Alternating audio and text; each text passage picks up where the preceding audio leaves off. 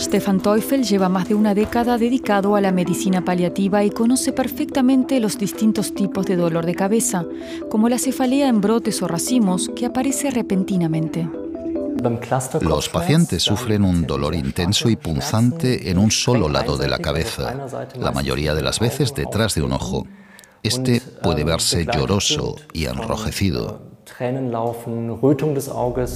Las cefaleas en brotes o racimos son poco habituales y al contrario que las migrañas afectan más a los hombres. La migraña aparece normalmente en un solo lado de la cabeza, pero no siempre. Es solo el típico síntoma. La mayoría de las veces el dolor se siente como si fueran pulsaciones. Además, suele venir acompañado de otros síntomas, como la sensibilidad a la luz, los sonidos y los olores. La migraña impacta en la calidad de vida lo mismo que el llamado dolor de cabeza por tensión muscular.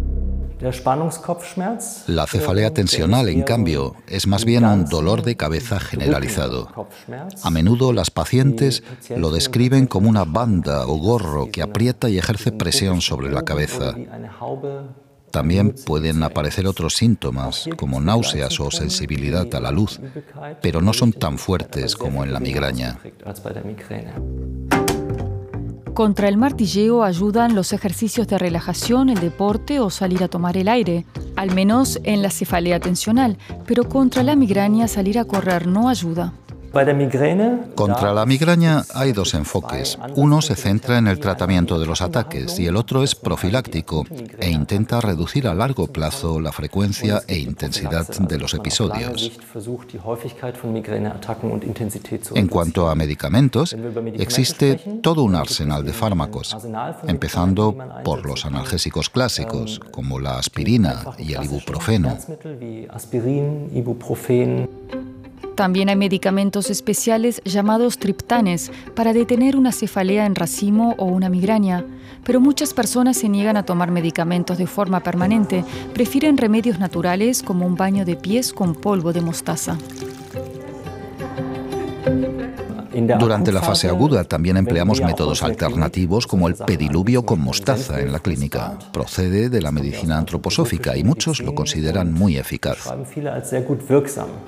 En cuanto aparece la migraña, se introducen los pies en agua templada y mostaza en polvo durante 10 minutos. Después se aclaran bien. La mostaza en sí es una especia picante. El polvo con la mezcla que tenemos hace que los aceites esenciales picantes salgan a la superficie y al entrar en contacto con la piel provocan un estímulo similar a un dolor por calor, que genera un efecto beneficioso en todo el cuerpo. La mayoría de los pacientes describen cómo el calor, la presión y el dolor van desapareciendo desde la cabeza hacia abajo. También ayudan los ejercicios de relajación desarrollados por el médico Edmund Jacobson. Alternar tensión y relajación de distintos grupos musculares produce una sensación de relajación absoluta que hace que el dolor de cabeza ceda. Para tratar el dolor de cabeza es importante saber cómo se origina, pues también puede ser una señal de otras enfermedades. Los síntomas y señales de alarma más preocupantes son aquellos que pueden indicar la presencia de otras enfermedades graves, como por ejemplo una hemorragia intracraneal o una meningitis, es decir, una inflamación de las meninges.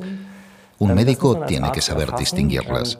Por ejemplo, la hemorragia intracraneal comienza de forma repentina y la meningitis suele cursar con fiebre alta. Una vez descartadas ambas enfermedades, él o la paciente deberá ir probando distintas cosas. A algunos les ayuda el frío, a otros el calor.